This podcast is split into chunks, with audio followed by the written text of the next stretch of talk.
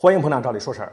就在前几天呢，七月二十三号，在老挝南部的叫阿苏坡省正在建设当中的这个水电站项目副坝突然发生溃坝，溃坝事故淹没了七个村庄，受灾房屋呢超过一千三百户，超过六千多人无家可归，造成了数十人伤亡，上百人失踪。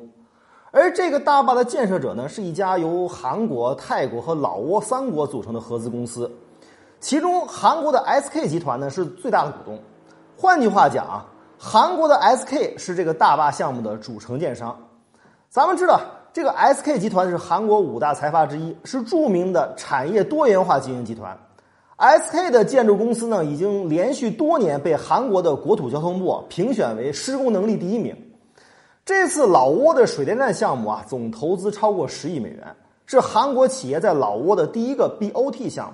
所谓 BOT 项目呢，就是建设、经营和转让的缩写，就是韩国企业呢，呃，负责全部的调试、建设，经过一段时间的经营，收回成本，赚取利润，这些都做完了，最后呢，转交给老挝方面。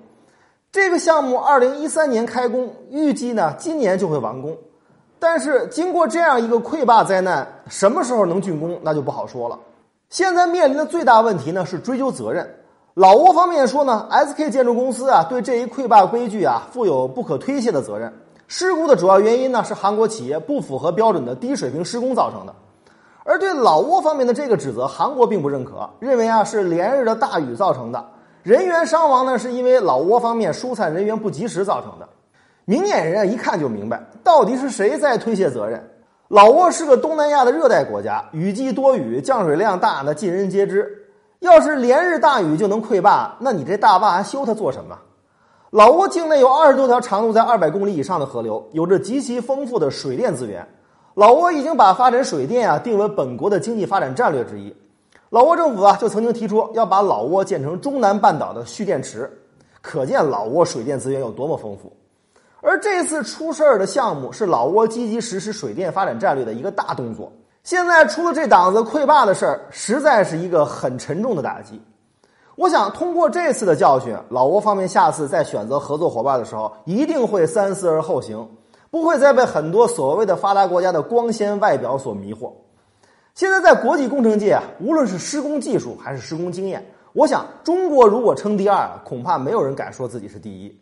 其实道理也很简单，韩国的国土只有区区不足十万平方公里。属于天气预报全国有雨，是条小河就敢叫大江的那种国家规模。即便 SK 这种建筑企业，它有着再丰富的经验，它又有见识过多少真正的恶劣施工环境，建设过几个像样的大型水电站呢？所以，老挝要想靠谱的建设成中南半岛的蓄电池，这活儿啊，还要咱们中国建筑企业来完成。